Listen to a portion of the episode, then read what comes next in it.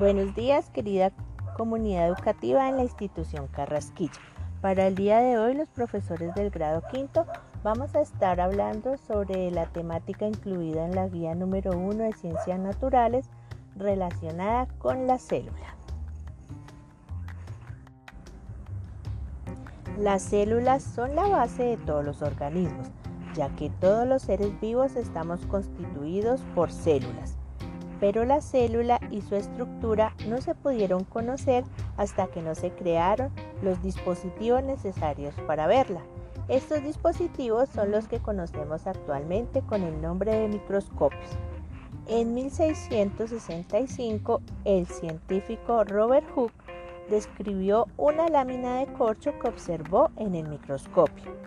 Hooke vio una gran cantidad de celdillas parecidas al panal de abejas a las que llamó células. Posteriormente, muchos científicos se han asomado al microscopio y han descrito las distintas estructuras de la célula. Todas las observaciones realizadas han llevado a la creación de la teoría celular. Esta contiene cuatro conceptos principales. El primero es que todos los seres vivos están constituidos por una o más células. El segundo es que toda célula es la unidad anatómica y fisiológica de los seres vivos. Es la unidad de vida más pequeña. La tercera es que toda célula proviene de la división de una célula anterior. Y la cuarta es que toda célula contiene material hereditario donde se encuentran las características del ser vivo y que serán transmitidas desde una célula madre a sus hijas. Bueno, a continuación el profesor Josué va a realizar una explicación acerca de las características, de su estructura y de algunas funciones de las células.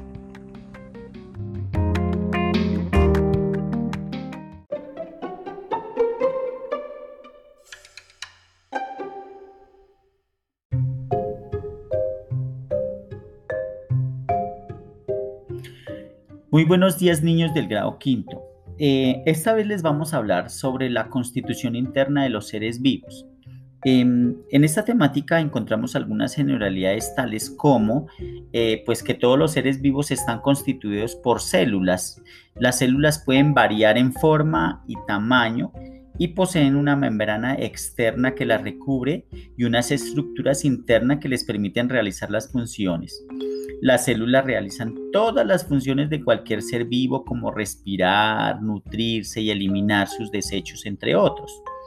Eh, dentro de la clasificación de las células podemos encontrar dos clases según eh, la presencia o ausencia de las membranas internas y pues estas pueden ser procariotas o eucariotas.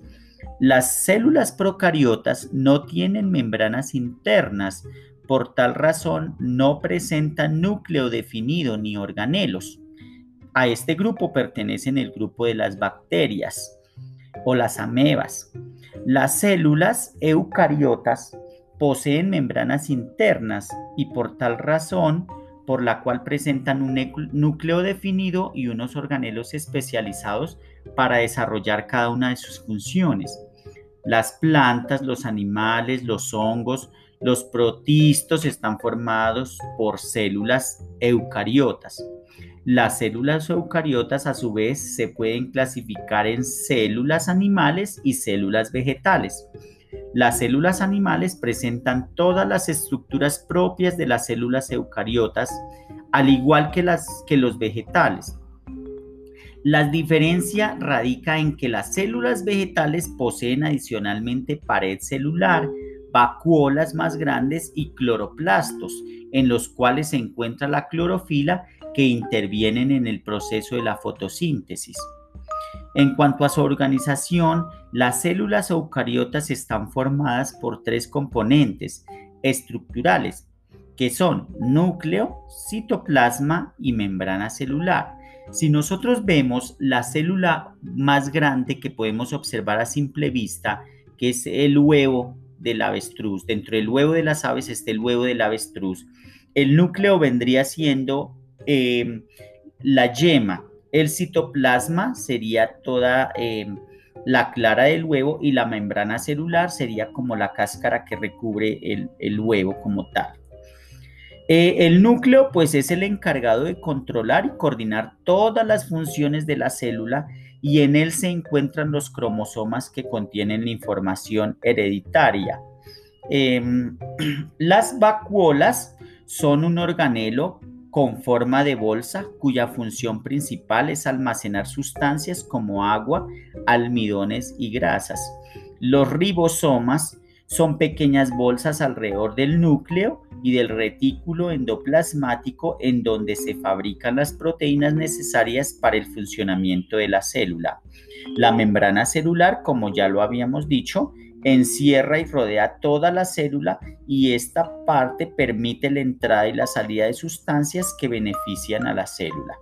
El citoplasma, otra parte de la célula, pues es, eh, está comprendida entre la membrana y el núcleo y es en donde se encuentran todos los organelos con diferentes funciones.